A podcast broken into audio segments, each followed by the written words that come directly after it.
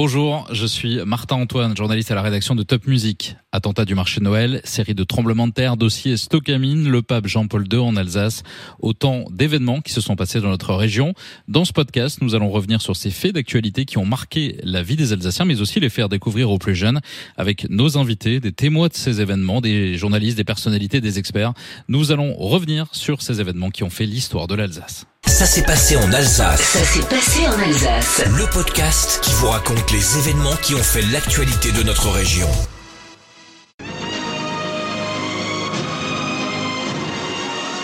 Madame, Monsieur, bonsoir. Ce flash spécial pour vous dire qu'un Airbus d'Air Inter est porté disparu avec 96 personnes à bord. On sait simplement qu'il s'agit d'un Airbus A320 qui effectuait la liaison Lyon-Strasbourg.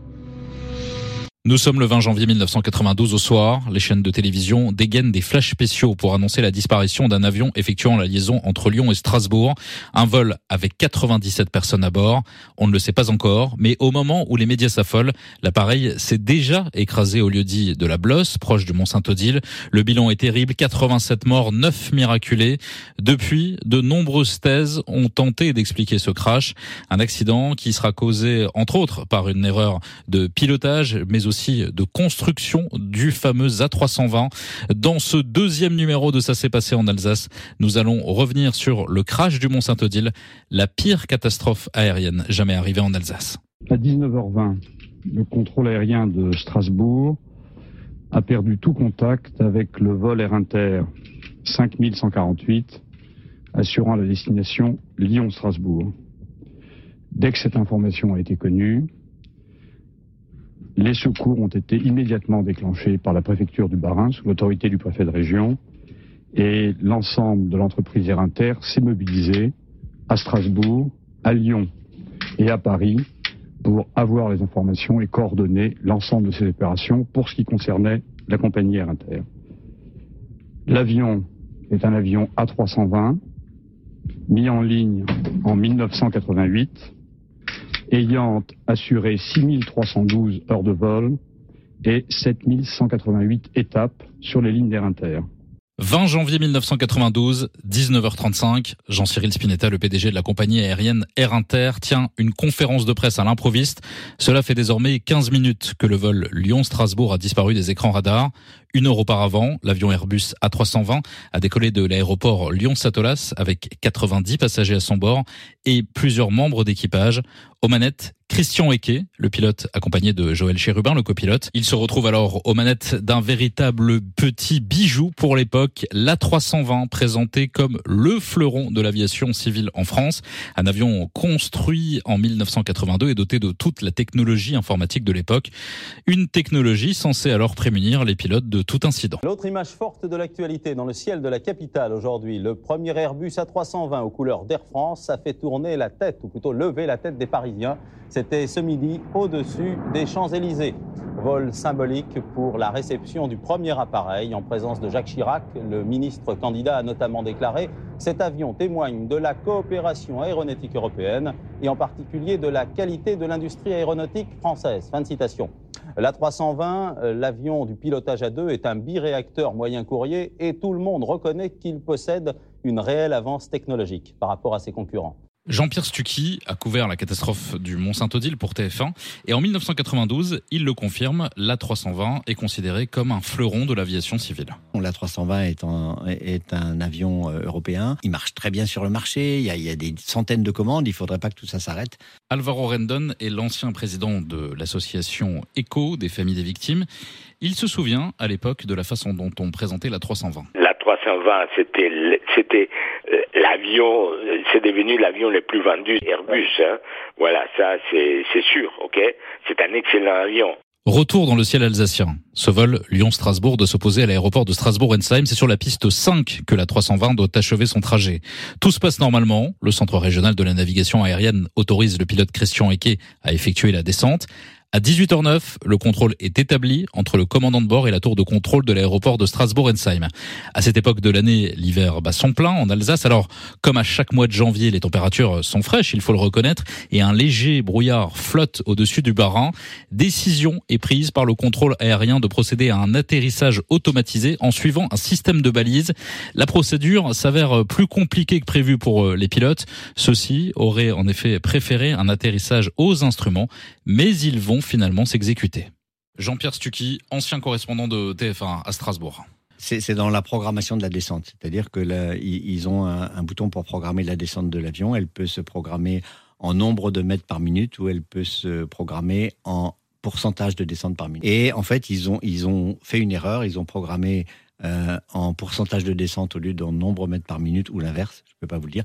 Mais l'appareil était conçu euh, de façon à ce que ça se voyait presque pas. La seule différence, c'est qu'en gros, c'est écrit 33 ou c'est écrit 3.3. Alors que la nuit tombe sur l'Alsace, l'équipage annonce aux passagers une arrivée imminente sur la piste de l'aéroport de Strasbourg-Ensheim.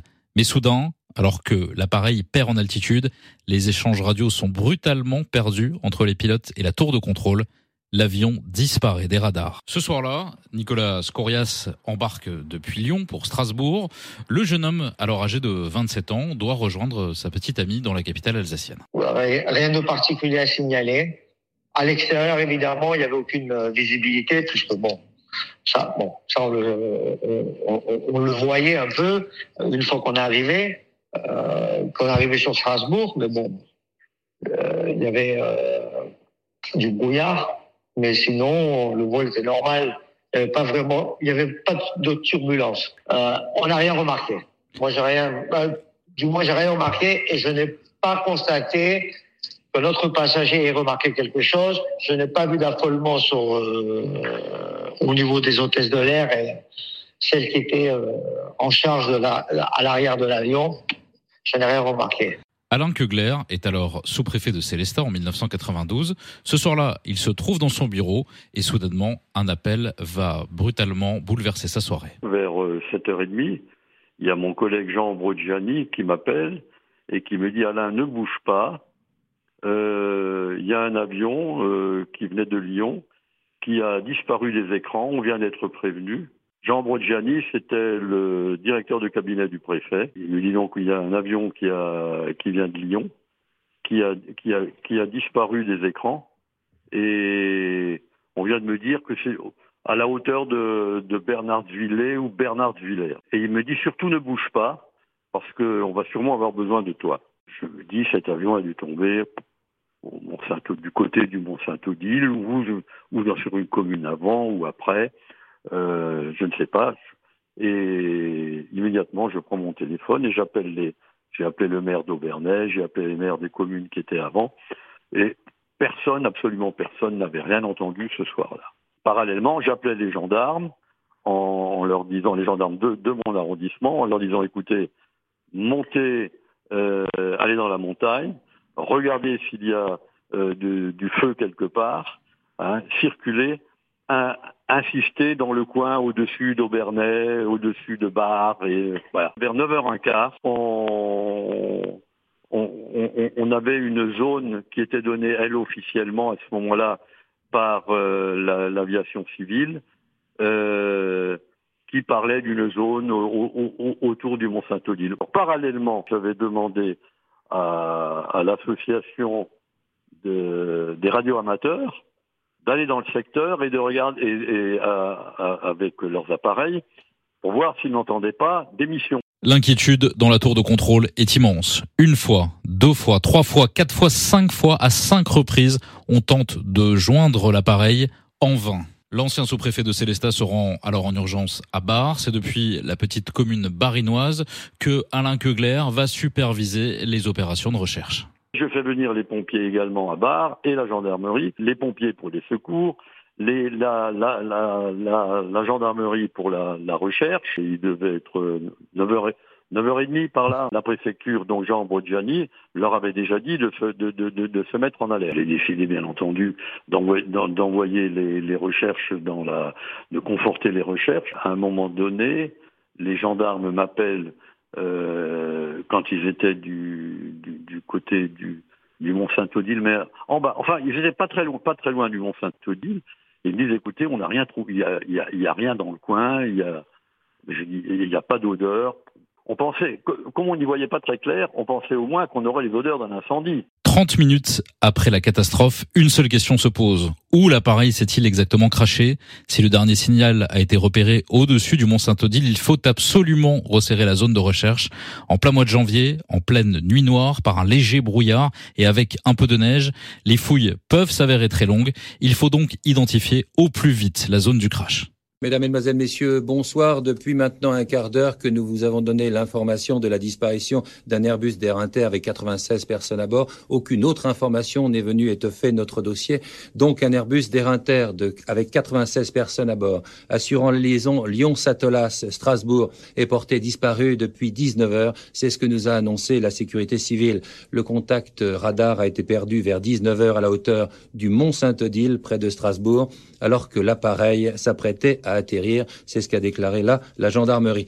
Des recherches sont en cours pour localiser l'appareil et le plan SATER, c'est-à-dire le plan destiné à la recherche d'aéronefs, a été déclenché ainsi que le plan rouge et tout cela dans le Bas-Rhin. La sécurité civile n'est pas en mesure de donner de nouvelles informations. Mais selon un porte-parole de la cellule mise en place à Strasbourg, à la préfecture de Strasbourg, un épais brouillard à haute altitude et des vents violents à basse altitude rendent difficiles les opérations de secours. Les conditions climatiques, dit-on, ne sont pas faciles. Il y a un brouillard à couper au couteau et dès que vous vous élevez, dès que vous vous élevez à 5 ou 600 mètres, c'est ce qu'on a dit ce soir sur France Info.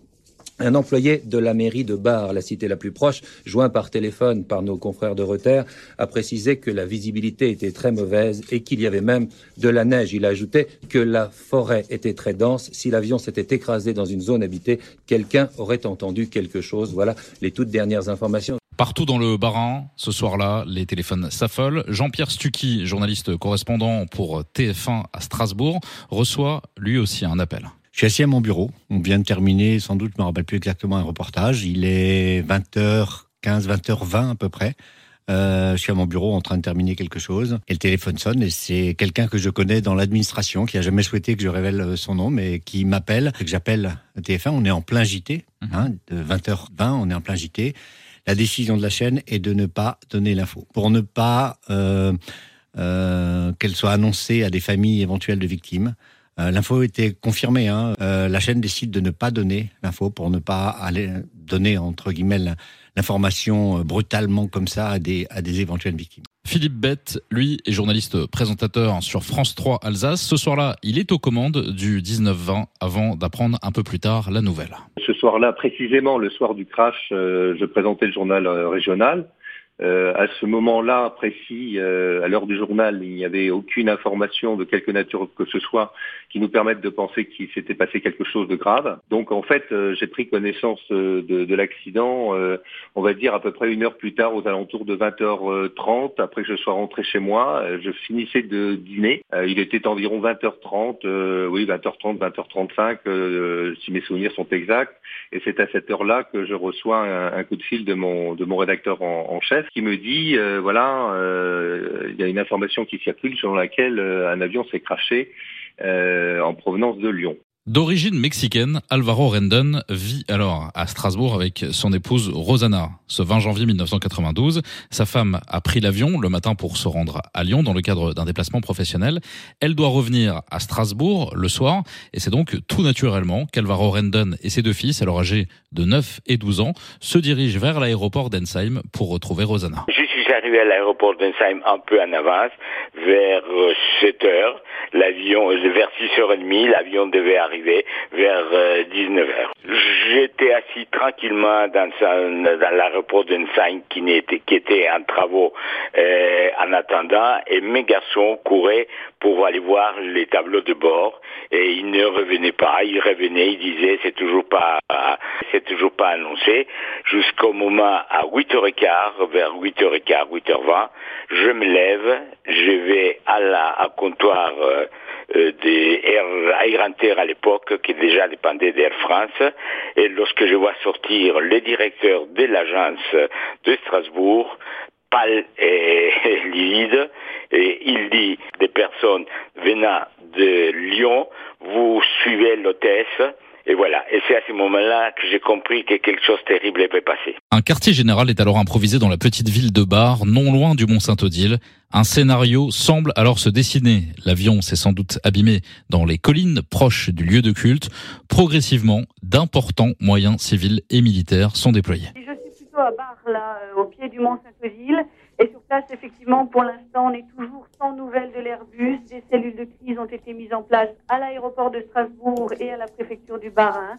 Plus d'une centaine d'hommes sont en ce moment sur le terrain. On cherche, on interroge les habitants des villages alentours.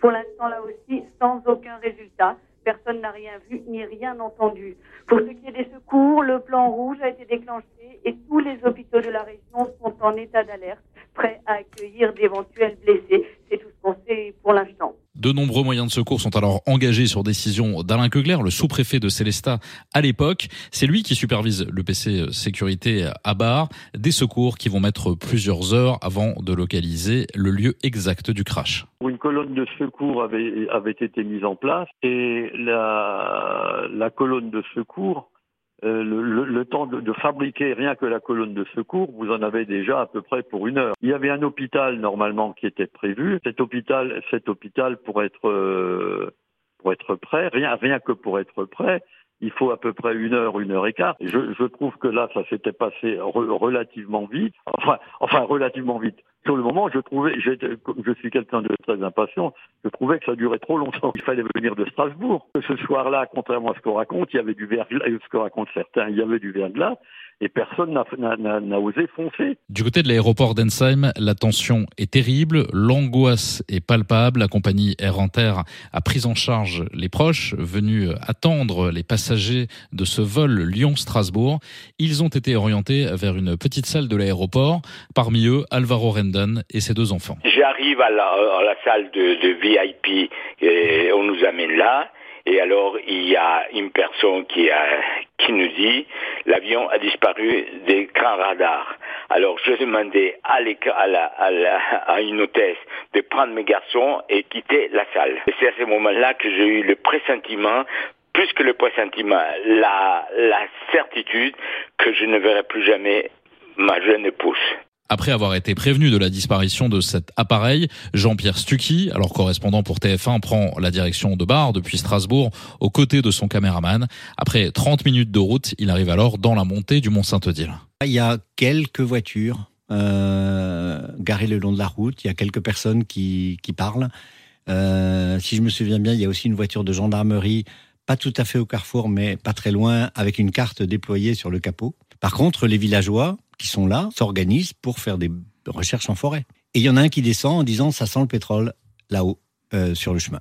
Donc il y a une équipe qui s'organise euh, de trois ou quatre personnes. On se joint à eux en disant au moins on aura des, des images de personnes qui cherchent. Donc euh, on, on, prend notre matériel et on monte en forêt avec ce groupe. 200 militaires et gendarmes ratissent alors la potentielle zone du crash, renforcée par un mirage de l'armée de l'air, mais aussi par un hélicoptère de la sécurité civile. Au sein du PC de crise à barre, l'angoisse est immense. Même situation du côté de l'aéroport d'Ensheim. Mais sur les lieux du crash, il y a des survivants, personne ne le sait, et ces rescapés attendent avec impatience les secours. Nicolas Courias fait partie des survivants de ce drame. Il se retrouve alors aux côtés d'une petite dizaine de miraculés, parmi lesquels sont grièvement blessés. Ce soir-là, à cette altitude, le froid est extrême et les secours tardent à arriver. Il faisait extrêmement froid, il y avait du vent. Une fois qu'on a vu, qu'on a réalisé que le, les secours n'arrivaient pas, et puis euh, étant donné les, le froid qui était euh, assez rude, euh, à l'arrière il y avait la, ce qui restait de la queue et un aileron, aileron euh, droit, et il y avait un tronc d'arbre qui était tombé, il y avait des flammes toujours, et on s'est dit qu'on devait euh, y retourner en place là-bas, essayer de ranimer le feu pour essayer de se réchauffer. Mais c'était assez difficile. Moi, j'ai commencé à transporter les, les, survivants, les autres survivants. Donc, en fait, euh, ça nous a pris un peu, je sais pas, 20, 30 minutes. Ça, ça on a, si mes souvenirs sont bons, c'était sur le, coup des deux heures. Donc, si, si l'avion s'est craché, il s'est craché à 10h20, je pense que vers 9h15, 9h20, on a pris cette décision-là. Là, il y avait un, un feu, on a essayé de le réanimer pour essayer de se réchauffer. À 22h30, près de 4 heures après la disparition de l'appareil, riverains et journalistes retrouvent enfin les disparus. Ce riverain s'appelle Marc Frey. En suivant les odeurs de kérosène, il est l'un des premiers à découvrir l'épave. Il découvre alors les survivants. Ils ont attendu près de 4h30 dans le froid glacial et la neige. Après avoir attendu plusieurs heures dans le froid glacial aux côtés des survivants, Nicolas Courias prend la décision d'aller à la rencontre des secours. C'est alors qu'il tombe nez à nez avec euh, des villageois qui participent aux opérations de recherche. Je leur dis, euh, je suis un survivant et il reste un peu euh, la bouche bée. Il doit se dire c'est qui ce, ce, entre guillemets ce mariole. Et euh, je leur dis, je suis survivant et puis il y a d'autres survivants. Il y a, il y a une pause. Mais bon, ils ont réalisé que j'étais vraiment un survivant, que je pouvais pas. C'est pas du théâtre, hein. Jean-Pierre Stucky, le correspondant de TF1 et le premier journaliste à arriver sur place, il constate alors l'ampleur de la catastrophe et découvre qu'il y a des disparus. Il arrivera sur place 30 minutes avant les premiers secours. D'abord, on n'a pas porté de gestes de secours parce que j'en étais parfaitement incapable, mais on a parlé, on a on, on a fait tout ce qu'on a pu pour les aider, notamment ceux qui avaient froid. Donc, euh, par exemple, le petit garçon, bah, je lui donne ma veste. Et c'est dans cette veste qu'il sera descendu ensuite par les secours jusqu'aux ambulances. Euh, donc notre idée à ce moment-là, c'est qu'il faut absolument euh, qu'on fasse tout ce qu'on peut en attendant l'arrivée des professionnels. À peu près à 23h40, un peu avant minuit, ce sont des gendarmes. Euh, des gendarmes pas du tout équipés pour les premiers secours. Et on va dire que les premiers pompiers, donc ceux, qui vont pouvoir secourir vraiment, arrivent aux alentours de minuit. Et les premiers médecins du SAMU, ils arrivent après une heure. D'abord, les premières minutes, c'est notre torche qui sert aux gendarmes. Ils ont des lampes de poche, ils n'ont aucun moyen d'éclairage. Cet habitant, Marc Frey, guide alors l'un des survivants, Nicolas Corias, vers les secours. Ils vont à la rencontre des gendarmes, un escadron qui était en train de rechercher les disparus. Ils vont pouvoir guider les forces de l'ordre sur les lieux du drame. Les moyens de secours sont dérisoires face à l'ampleur de la catastrophe. Des brancards sont constitués avec les moyens du bord, des vestes ou des branches. Philippe Bett, journaliste pour France 3 Alsace, a lui aussi pris la direction du crash. Il se souvient de son arrivée sur les lieux du drame. Moi, ce que je vois, c'est une c'est une image qui me qui m'est restée et qui me restera jusqu'à la fin de ma vie. C'est cette carlingue complètement disloquée, euh, cette trouée dans la dans la montagne, parce qu'en fait, c'est une nuit de, pleine lune, hein, donc quand même un petit peu de il y a un petit peu de lumière. Euh, on voit la carlingue disloquée, euh, on voit euh, surtout une petite dizaine de personnes autour d'un feu de fortune qui attendent impatiemment d'être secourus. Voilà, ce sont les, rescapés et surtout on entend des, cris. Bon, les cris de alors moi que j'identifie comme étant celle ceux pardon d'un d'une femme. Après je ne sais pas évidemment laquelle puisque de toute façon moi si vous voulez à partir du moment où les, les, le périmètre de sécurité a été mis en place, moi j'ai dû, j'ai dû repartir. L'appareil s'est en réalité écrasé sur le lieu dit de la Blosse, à 2 km du Mont Saint-Odile. Les opérations de secours débutent par moins 5 degrés dans la nuit noire, dans la neige, le verglas. Il faudra 30 minutes pour amener les premiers corps vers les véhicules de secours stationnés sur le parking en contrebas du Mont Saint-Odile. Le sauvetage est épouvantable. Nicolas Courias, l'un des rescapés, assiste à l'arrivée des premiers secours. Le chaos total. Ambulance, euh, pompiers, SAMU, euh, l'armée, Philippe Bett, journaliste pour euh, FR3 à l'époque, s'est euh, rendu euh, très rapidement sur les lieux du drame et lui aussi assiste à la désorganisation des secours. Si vous voulez, la première logique d'une un, colonne de secours, c'est justement d'avoir des, matelas, des civières, des brancards. Mais là, il n'y en avait pas. On voit bien, que les, rescapés, les rares rescapés, ont été transportés dans des conditions inacceptables.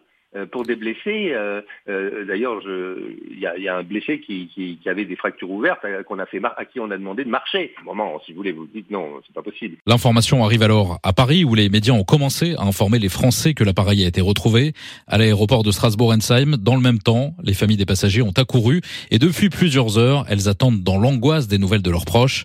Alors que le bilan est terrible avec 87 morts, il faut annoncer aux proches que seules 9 personnes ont survécu. Ce soir-là, Alvaro Rendon est toujours à l'aéroport d'Ensai, mais il attend des nouvelles de sa compagne quand subitement arrive l'annonce du décès de celle qui partage sa vie. Il revient sur les conditions épouvantables dans lesquelles il a appris la mort de sa compagne. C'était un haut-parleur, euh, déjà, c'était même pas quelqu'un des, des, des, des vivants. C'est-à-dire, on n'avait pas une personne devant nous, c'était un haut-parleur. C'est terrible, c'est terrible. Et en plus, évidemment, euh, bon, ok, ça c'est ce que j'ai vécu. À 5 heures du matin, mes amis voulaient me conduire en voiture euh, pour retourner à l'esplanade où j'habitais, nous habitions. Et non, j'ai eu le courage de conduire ma voiture, arriver chez moi, et euh, je me suis, j'ai pris une douche. Mes amis étaient à la ils sont restés avec moi à la maison, ils sont montés avec moi. J'ai pris une douche, j'ai mis une cravate, j'ai mis un costume pour leur dire mes garçons la vérité et ce qui était arrivé avec leur mère. Au petit matin du 21 janvier, les opérations de secours ont pris fin. Ce sont désormais les enquêteurs qui se rendent sur les lieux du crash. La seule question qui prime est pourquoi cet avion s'est-il crashé? Les investigations s'annoncent longues et fastidieuses. Imaginons ce qui s'est passé, ce qui a pu se passer hier. Première hypothèse, défaillance humaine, vous pouvez y croire, une heure à peine après le décollage de Lyon, de la part du pilote ou du copilote? J'ai du mal à croire, bien sûr, à la défaillance humaine parce que euh, les enregistrements du radar de Strasbourg euh, nous précisent que l'équipage a procédé à une approche sur Strasbourg conformément aux normes.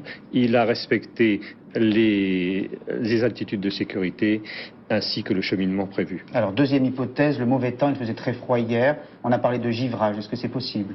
Oui, bien sûr, c'est possible. Quoique cet avion est prévu pour voler, bien sûr, en conditions givrantes, nous avons des dégivrages euh, moteurs et aussi des systèmes de dégivrage sur les bords d'attaque. Alors, troisième hypothèse, c'est le nœud du problème. Défaillance technique, euh, nous dit-on. En tout cas, c'est possible. Est-ce que vous-même, Monsieur Morel, vous y croyez? Écoutez, il y a une enquête qui vient de démarrer. Ce que je souhaite, c'est que cette enquête soit menée dans la plus grande transparence, avec une grande rigueur. Nous souhaitons mettre à la disposition de l'administration les experts pilotes de ligne. Et puis, c'est cette enquête qui déterminera les causes. Je ne peux pas aujourd'hui avancer d'hypothèse. Que s'est-il passé à bord de ce vol Lyon-Strasbourg? L'objectif est donc de retrouver au plus vite les boîtes noires. Jean-Pierre Stucky, correspondant pour TF1 à l'époque, se souvient. La question des boîtes noires, là aussi, le soir du Mont-Saint-Odile, est dans l'esprit de tout le monde, y compris des autorités, parce qu'elles veulent absolument éviter la, polémique sur la récupération des boîtes noires. Donc elles mettent en place un dispositif, il faut que ça se passe euh, de façon la plus transparente possible. le juge d'instruction arrive très vite sur place, dans, les minutes qui suivent l'accident. Il se trouve que c'est le même, puisque euh, Bar, la commune sur laquelle se, se crache l'avion, fait partie de sa juridiction. Donc, euh, à ce moment-là, il y a l'idée qu'il faut euh, faire ça dans des conditions transparentes pour qu'il n'y ait pas de contestation possible. À la lumière du jour, il ne reste presque plus rien de l'appareil. Une simple épave fumante de l'avion échoué à 800 mètres de hauteur sur les pentes du Mont Saint-Odile. Chaque débris, morceau de carcasse est analysé, étudié par les inspecteurs du bureau d'enquête et d'analyse pour l'aviation civile. L'une des boîtes noires a été complètement détruite, celle qui contient les données de vol. L'autre a pu être sauvée et récupérée, celle qui a enregistré les conversations entre les deux pilotes. On devrait donc rapidement en savoir plus. Il y a deux boîtes il y a une boîte noire qui enregistre les données du vol, donc toutes les données euh, sur l'altitude, la vitesse, euh, les, commandes qui sont euh, faites par les, pilotes. Et puis il y a une autre boîte noire qui enregistre ce qui se passe dans le cockpit, qui est une boîte noire audio. L'une des deux est détruite. Elle est détruite parce qu'elle a attendu 4 heures mmh. dans, un environnement extrêmement destructeur, hein, qui est la chaleur, notamment le feu. Et donc la, la deuxième boîte noire est détruite. Euh, donc, euh, il ne reste que les conversations des pilotes euh, qui donnent assez peu d'informations parce qu'en fait, on sait aujourd'hui qu'ils n'ont pas vu venir le crash. Ils, ont, ils ont programmé, ils ont, ils ont fait leur atterrissage et qu'en fait, après, il y a un grand blanc. Dans le même temps, l'atmosphère est au recueillement. À Bar, c'est là qu'une chapelle ardente a été dressée pour accueillir les familles des victimes. Alors, première ministre en 1992, Édith Cresson se rend en Alsace pour apporter son soutien aux proches.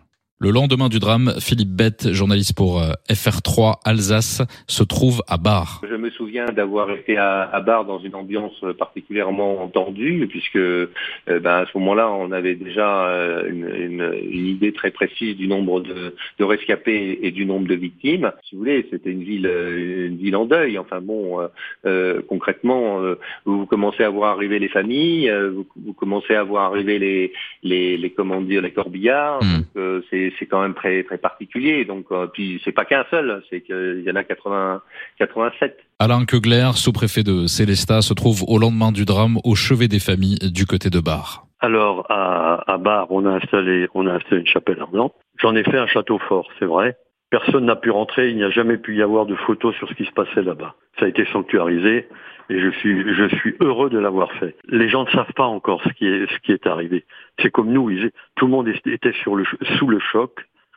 Euh, j'ai pris des gens que je ne connaissais pas dans mes bras. J'ai mis en place également à ce moment-là une cellule psychologique. C'était l'une des premières qui se faisait. J'avais demandé à, à, à, Air Inter de, de, faire venir du personnel qui puisse accueillir euh, les, les familles de victimes et ça a été fait. Vous savez, il y a une grande peine et, c'était une peine partagée. Retour à l'enquête, une commission est nommée par le ministre des Transports. Premier constat, les neuf survivants se trouvaient tous à l'arrière de l'avion, des rescapés qui ont attendu près de 4h30 les secours, alors que le site de la catastrophe n'est situé qu'à 25 km de Strasbourg. Mais alors pourquoi les gendarmes et les ambulances ont-ils mis autant de temps à arriver sur les lieux du crash? Les familles des victimes sont en colère et naît alors la première polémique. Parmi les survivants du crash, quelques personnes vont continuer à vivre quelques heures avant de finalement mourir. Pour Alvaro Rendon, ancien président de l'association des familles de victimes ECO, il ne fait aucun doute qu'une meilleure organisation des secours aurait pu permettre de sauver ses vies. Il n'y avait pas des GPS peut-être, mais ils savaient exactement l'heure et les coordonnées géographiques de là où c'était craché. Il y a eu des cafouillages, ils ne s'étaient pas entraînés, il n'y avait aucune... Euh, euh, il y a eu des, des, des, ordres qui ont été contradictoires. Les, les, ils sont restés en bas, les pompiers. Mm. On les laissait pas monter. Enfin bref, ok. Et, et on sait qu'il y a six personnes qui ont survécu et auraient pu être sauvées. Entre l'arrivée des secours et l'heure du crash, il se serait donc écoulé près de 4h30, une attente beaucoup trop longue qui a sans doute coûté la vie à plusieurs personnes. C'est également ce que pense Jean-Pierre Stucky, journaliste pour TF1. Il y a des personnes qui meurent entre 19h20 l'heure de l'accident et minuit où ils sont secourus. Et ces personnes, elles sont blessées, euh, elles auraient au minimum mérité qu'elles soient prises en charge. Et pour certaines d'entre elles, euh, le nombre est très difficile à établir, mais elles auraient sans doute pu être sauvées si on était arrivé deux ou trois heures après le crash, même deux ou trois heures après le crash. Alain Kegler, le sous-préfet de Célestat à l'époque, a supervisé les opérations de sauvetage. 31 ans après, il revient sur cette polémique. Je n'ai pas compris la façon dont on a posé les questions, d'une part. J'ai été profondément choqué en pensant rien qu'aux parents des victimes euh, qu'on puisse faire démarrer de cette façon-là une polémique. Je pars, je pars d'un principe, c'est que que ce soit les pompiers, les, les gendarmes, les policiers, euh, les élus, quand il y a un, un clash quelque part, euh, tout le monde se met en quatre et faire ce genre de polémique, ça aurait été faire croire que les gens étaient restés dans euh, les deux pieds dans le même sabot. Moi, je suis persuadé que les gendarmes ont très bien fait leur boulot. Et les journalistes, en fait, ils ont fait quoi? Ils ont suivi les traces. Et, et une fois qu'on leur a dit c'est là que ça se passe, ben ils ont couru un petit peu plus vite que les gendarmes qui eux leur rôle c'est quand même de regarder tout de suite au fur et à mesure qu'ils avancent s'il n'y a pas des gens qui sont des qui, qui ne sont pas très loin. Hein. Euh, ce ne sont pas les journalistes qui ont trouvé l'avion quand même. C'était ma préoccupation aussi de savoir euh, est-ce que si on était arrivé plus vite, j'ai posé la question au, au médecin légiste à l'époque il me dit la chose suivante, il me dit, les gens qui étaient euh, rescapés, il y en avait très peu d'abord, et dès qu'on les a touchés, ils ne pouvaient que mourir parce qu'ils étaient complètement détruits à l'intérieur. Concernant le rotor des secours, une première explication semble se dessiner. La balise satellite de localisation a été entièrement détruite dans le crash.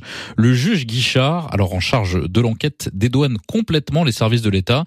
Pour lui, la météo difficile et les difficultés de localisation semblent expliquer le retard des secours. Rappelons qu'à l'époque, évidemment, ni téléphone portable ni GPS ne vont les aider.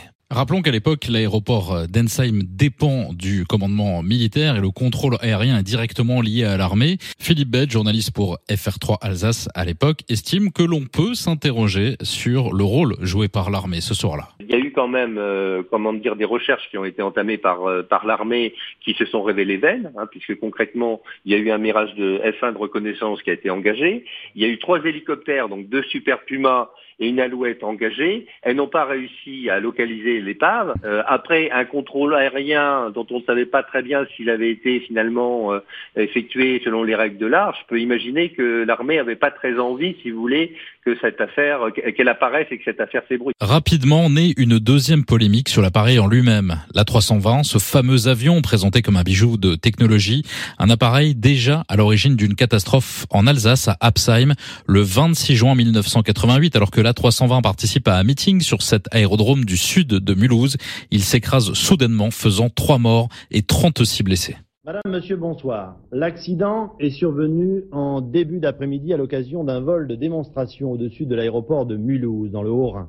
Un avion Airbus de la nouvelle série des A320 s'est écrasé au sol alors qu'il venait de survoler la piste à basse altitude. L'appareil a, semble-t-il, accroché le fait d'un arbre.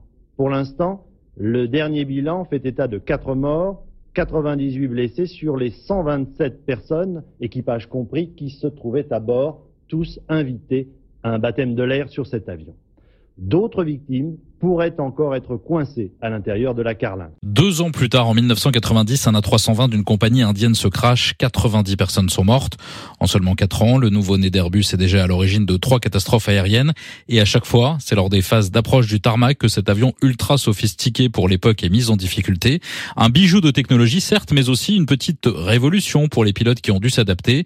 Fini le manche classique, place désormais à un joystick, sans compter toutes les données numériques à prendre en compte, sans sans doute une impréparation du côté des pilotes qui pourrait expliquer le crash du Mont Saint-Odile.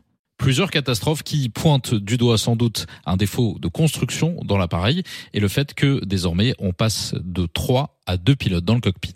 Il y a eu euh, des erreurs de conception sur l'appareil, que l'appareil a été lancé précipitamment sans qu'on ait mis forcément en place tous les outils. Et puis je pense aussi qu'à ce moment-là, on s'en est tenu, euh, si vous voulez, à, l'informatisation du poste de pilotage qui permettait d'éviter un troisième pilote. Donc là, il y a aussi, il y avait un enjeu euh, au-delà de l'enjeu industriel, il y avait l'enjeu du nombre de, du nombre de, comment dire, de pilotes à bord. Et le troisième pilote à bord a été remplacé par la machine. Sauf que la machine, si vous voulez, elle n'était pas optimale à ce, ce moment-là. C'est-à-dire que concrètement, euh, oui, il y avait une interface, une interface qui était, qui était mise en place, mais compte tenu de la charge de travail, compte tenu qu'ils sont plus trois mais ils sont deux, euh, évidemment, ça suppose que les deux pilotes, si vous voulez, soient bien d'aplomb pour piloter cette interface. Et je pense que là, de ce point de vue-là, euh, Air Inter avait très bien compris que sa responsabilité serait engagée. La polémique passe mal du côté d'Airbus. On imagine que les enjeux financiers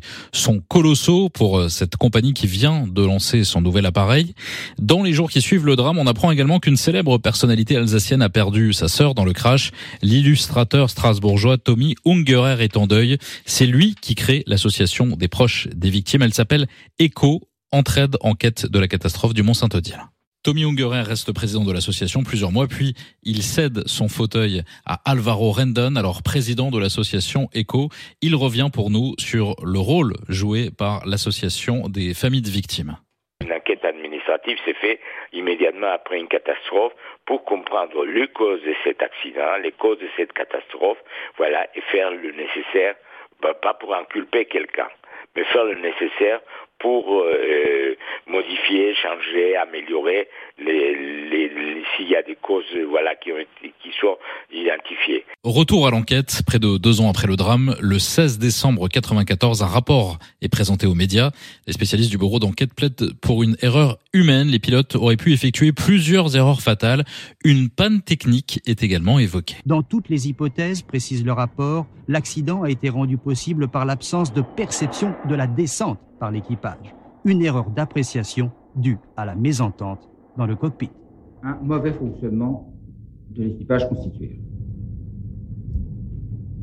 Pauvreté des contrôles, absence des annonces, pas de contrôle du résultat des actions commandées aux automatismes. L'équipage semble donc montrer du doigt, mais la commission d'enquête remarque aussi que le poste de pilotage des anciens A320 n'était pas très lisible. Jean-Pierre Stucky, ancien correspondant pour TF1 en Alsace. L'enquête se dirige assez vite et, et, les conclusions des premiers experts qui ont lieu quelques semaines après l'accident analysent très bien et de façon juste les causes du crash. Effectivement, une erreur de pilotage. Mais aujourd'hui, on sait que cette erreur, elle est liée à la conception de l'appareil. L'ergonomie de l'appareil euh, permettait cette erreur, ou, même presque provoquait cette erreur, permettait l'erreur. C'est dans la programmation de la descente. C'est-à-dire que ils ont un, un, bouton pour programmer la descente de l'avion. Elle peut se programmer en nombre de mètres par minute ou elle peut se programmer en pourcentage de descente par minute. Et en fait, ils ont, ils ont fait une erreur. Ils ont programmé euh, en pourcentage de descente au lieu d'un nombre mètres par minute ou l'inverse, je ne peux pas vous le dire. Mais l'appareil était conçu euh, de façon à ce que ça se voyait presque pas. La seule différence, c'est qu'en gros, c'est écrit 33 ou c'est écrit 3.3.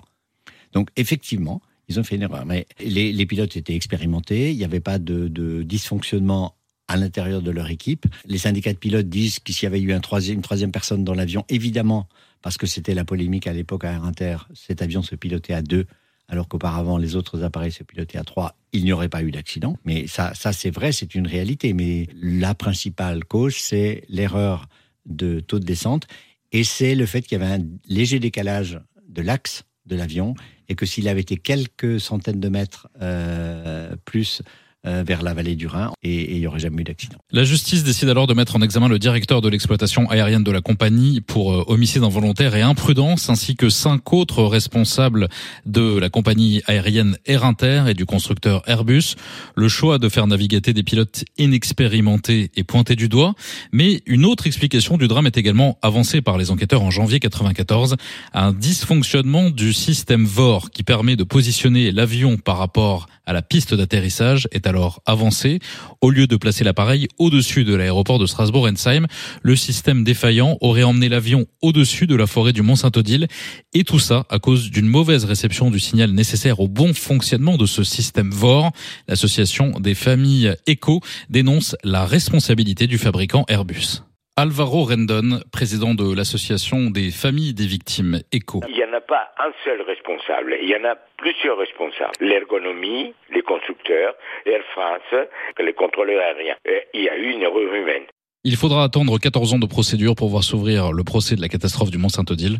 Le procès débute le 14 mai 2016 devant la cour d'assises de Colmar. 349 parties civiles, 69 avocats. Le procès de la catastrophe aérienne du Mont-Saint-Odile s'est ouvert aujourd'hui. 14 ans après le drame, les rescapés et les familles des 87 victimes attendent beaucoup de ces débats. Elles s'apprêtent à passer deux mois à Colmar. La justice aujourd'hui s'est immédiatement justifiée de la lenteur de l'instruction. Au terme du procès qui durera deux mois. Les six prévenus de la Direction générale de l'aviation civile d'Airbus et d'Air Inter sont tous relaxés. Cependant, la justice condamne Air France et Airbus à verser des indemnisations aux familles des victimes. Ces derniers font appel et trois ans plus tard, en 2009, lors du procès en appel à Colmar, le verdict est encore plus cruel pour les proches. Complètement blanchi, rien, personne, personne. C'est ça la justice de, de la France. Et derrière moi, il y a tout ça derrière moi et je voudrais que toute la France l'écoute tout de suite. La Cour d'appel a relaxé les six prévenus et a écarté la responsabilité civile d'Airbus reconnue en première instance. Et comme un dernier coup de massue, la Cour a annulé les 500 000 euros d'indemnisation accordés aux victimes pour frais d'avocat. Les familles ont tout perdu. C'est pas maintenant qu'on a perdu, c'est le 20 janvier 92 et les responsabilités ou les causes de l'accident ne sont pas reconnues. Ni les expertises, ni les débats n'ont permis d'établir une cause directe entre des erreurs de pilotage ou de guidage et l'accident. C'est pourquoi les cadres de l'aviation civile, d'Air Inter et le contrôleur aérien ont été relaxés. Quant à la faute de négligence reconnue à Bernard Ziegler, le concepteur de la 320, elle n'a pas été retenue cette fois. Airbus est aussi blanchi. L'ensemble des prévenus sont relaxés. Airbus et la compagnie aérienne sont blanchis. Le pourvoi en cassation sera donc euh, finalement rejeté en 2011. J'oublierai jamais. Comprenez pas tout cet investissement, toute cette colère, toutes ces, vous savez, si j'étais, j'avais accepté d'être le président, c'est pour que devant mes enfants et devant les enfants de tous ces, ces gens qui, qui, étaient, qui étaient partis, je puisse avoir la tête haute. On a fait le nécessaire pour que ceux qui sont responsables de la mort de vos parents, voilà, soient condamnés. Et alors là, lorsqu'on nous dit qu'il n'y avait rien, que pour un peu ils nous disent que c'était la faute aux, aux victimes d'être montés dans l'avion, voilà, c'est-à-dire j'ai failli, tout le monde croyait que j'allais avoir une crise cardiaque à ce moment-là, tellement j'étais, enfin, hors de moi. L'injustice totale. Mais l'injustice totale. 31 ans après le drame, la procédure judiciaire est terminée avec un sentiment d'amertume pour les familles des victimes. Des responsabilités auront été pointées du doigt, mais aucune condamnation prononcée. Jean-Pierre Stucky, ancien journaliste pour TF1 en Alsace, revient sur les enseignements qui ont été tirés depuis cette catastrophe du Mont-Saint-Odile. Les plans de secours ont été modifiés de façon radicale très importante euh, en tirant les leçons euh, de ce qui s'était passé au Mont-Saint-Odile euh, ce soir-là. Notamment les liens qui peuvent s'établir entre les différents services de secours. Il, y a pu avoir une guerre entre ce qu'on appelle les blancs et les rouges, hein, entre les médecins et les pompiers. Aujourd'hui, je pense que ça se passerait beaucoup mieux. Euh, les leçons ont été tirées sur la conception de l'avion. Il a été modifié à partir de ce crash. Et des, modifications importantes ont été faites sur le plan judiciaire. C'est-à-dire que maintenant, on confie plus, on confie plus une telle enquête à un juge unique euh, qui est euh, dans un tribunal en région, mais qui a un pôle judiciaire chargé des catastrophes et qui a des moyens et qui peut réagir beaucoup plus vite et avec beaucoup plus d'expertise de, de, et de compétences qu'aujourd'hui. Donc je pense que les choses ne se passeraient pas autrement. Et pourtant, dans le, dans le procès du Rio Paris, des responsabilités sont établies et en même temps personne, à la fin, Reste désormais le souvenir des disparus et de cette catastrophe hors du commun. Alain Kegler, l'ancien sous-préfet de Célestat, Alvaro Rendon, ex-président de l'association ECO, Philippe Bett, ancien journaliste pour euh, FR3, Jean-Pierre Stucky, l'ancien correspondant de TF1, et Nicolas Courias, le rescapé de ce drame, nous livrent leurs derniers mots sur cette catastrophe. J'ai toujours bien dormi. Et je sais que si j'avais pas bien fait mon travail, j'aurais mal dormi. Dans ma vie, c'est quelque chose qui a complètement changé les cours de ma vie. Le souvenir euh, le plus positif, si tant est qu'on puisse parler d'un souvenir positif dans cette soirée euh, de terreur, c'est le témoignage de Nicolas Corias. C'est-à-dire que concrètement, euh, j'étais là, je lui ai tendu le micro, euh, il est arrivé essoufflé, euh, il descendait de la montagne avec euh, avec le bénévole qui l'avait accompagné. C'est quelques mots où il nous annonce que oui, il y a des rescapés, qu'il y a quelques quelques rescapés. Quelque part, bon, c'est le plus beau son que j'ai fait de ma carrière. Ce serait ces sept personnes rassemblées autour d'un feu qui est la seule image que j'ai que j'ai en mémoire sans qu'elle soit des images que j'ai revues après à la télé. C'est vraiment cette image euh, entre les arbres, on s'approche, on entend des, des, voix et, et, on voit ces sept personnes autour d'un feu. Je, l'ai au fond de moi, j'y pense même pas. C'est quelque chose que j'ai euh, mis au fond de moi-même. Euh, quand je suis avec des amis, il y a quelqu'un, tu sais, qui sait, lui, il a été ça, et puis on, on commence à me reposer des questions. Oh merde, c'est un survivant.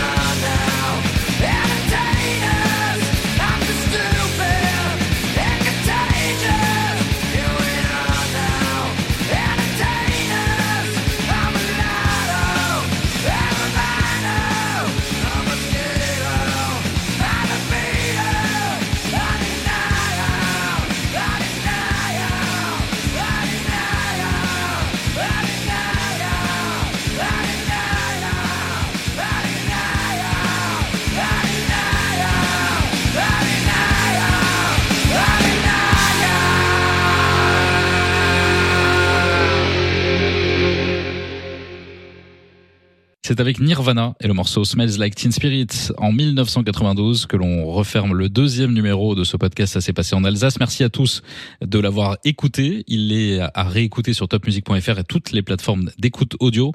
En attendant un nouveau numéro, abonnez-vous à ce podcast et je vous dis à très bientôt pour un nouvel épisode de Ça s'est passé en Alsace. Ça s'est passé en Alsace. Ça s'est passé en Alsace. Le podcast qui vous raconte les événements qui ont fait l'actualité de notre région.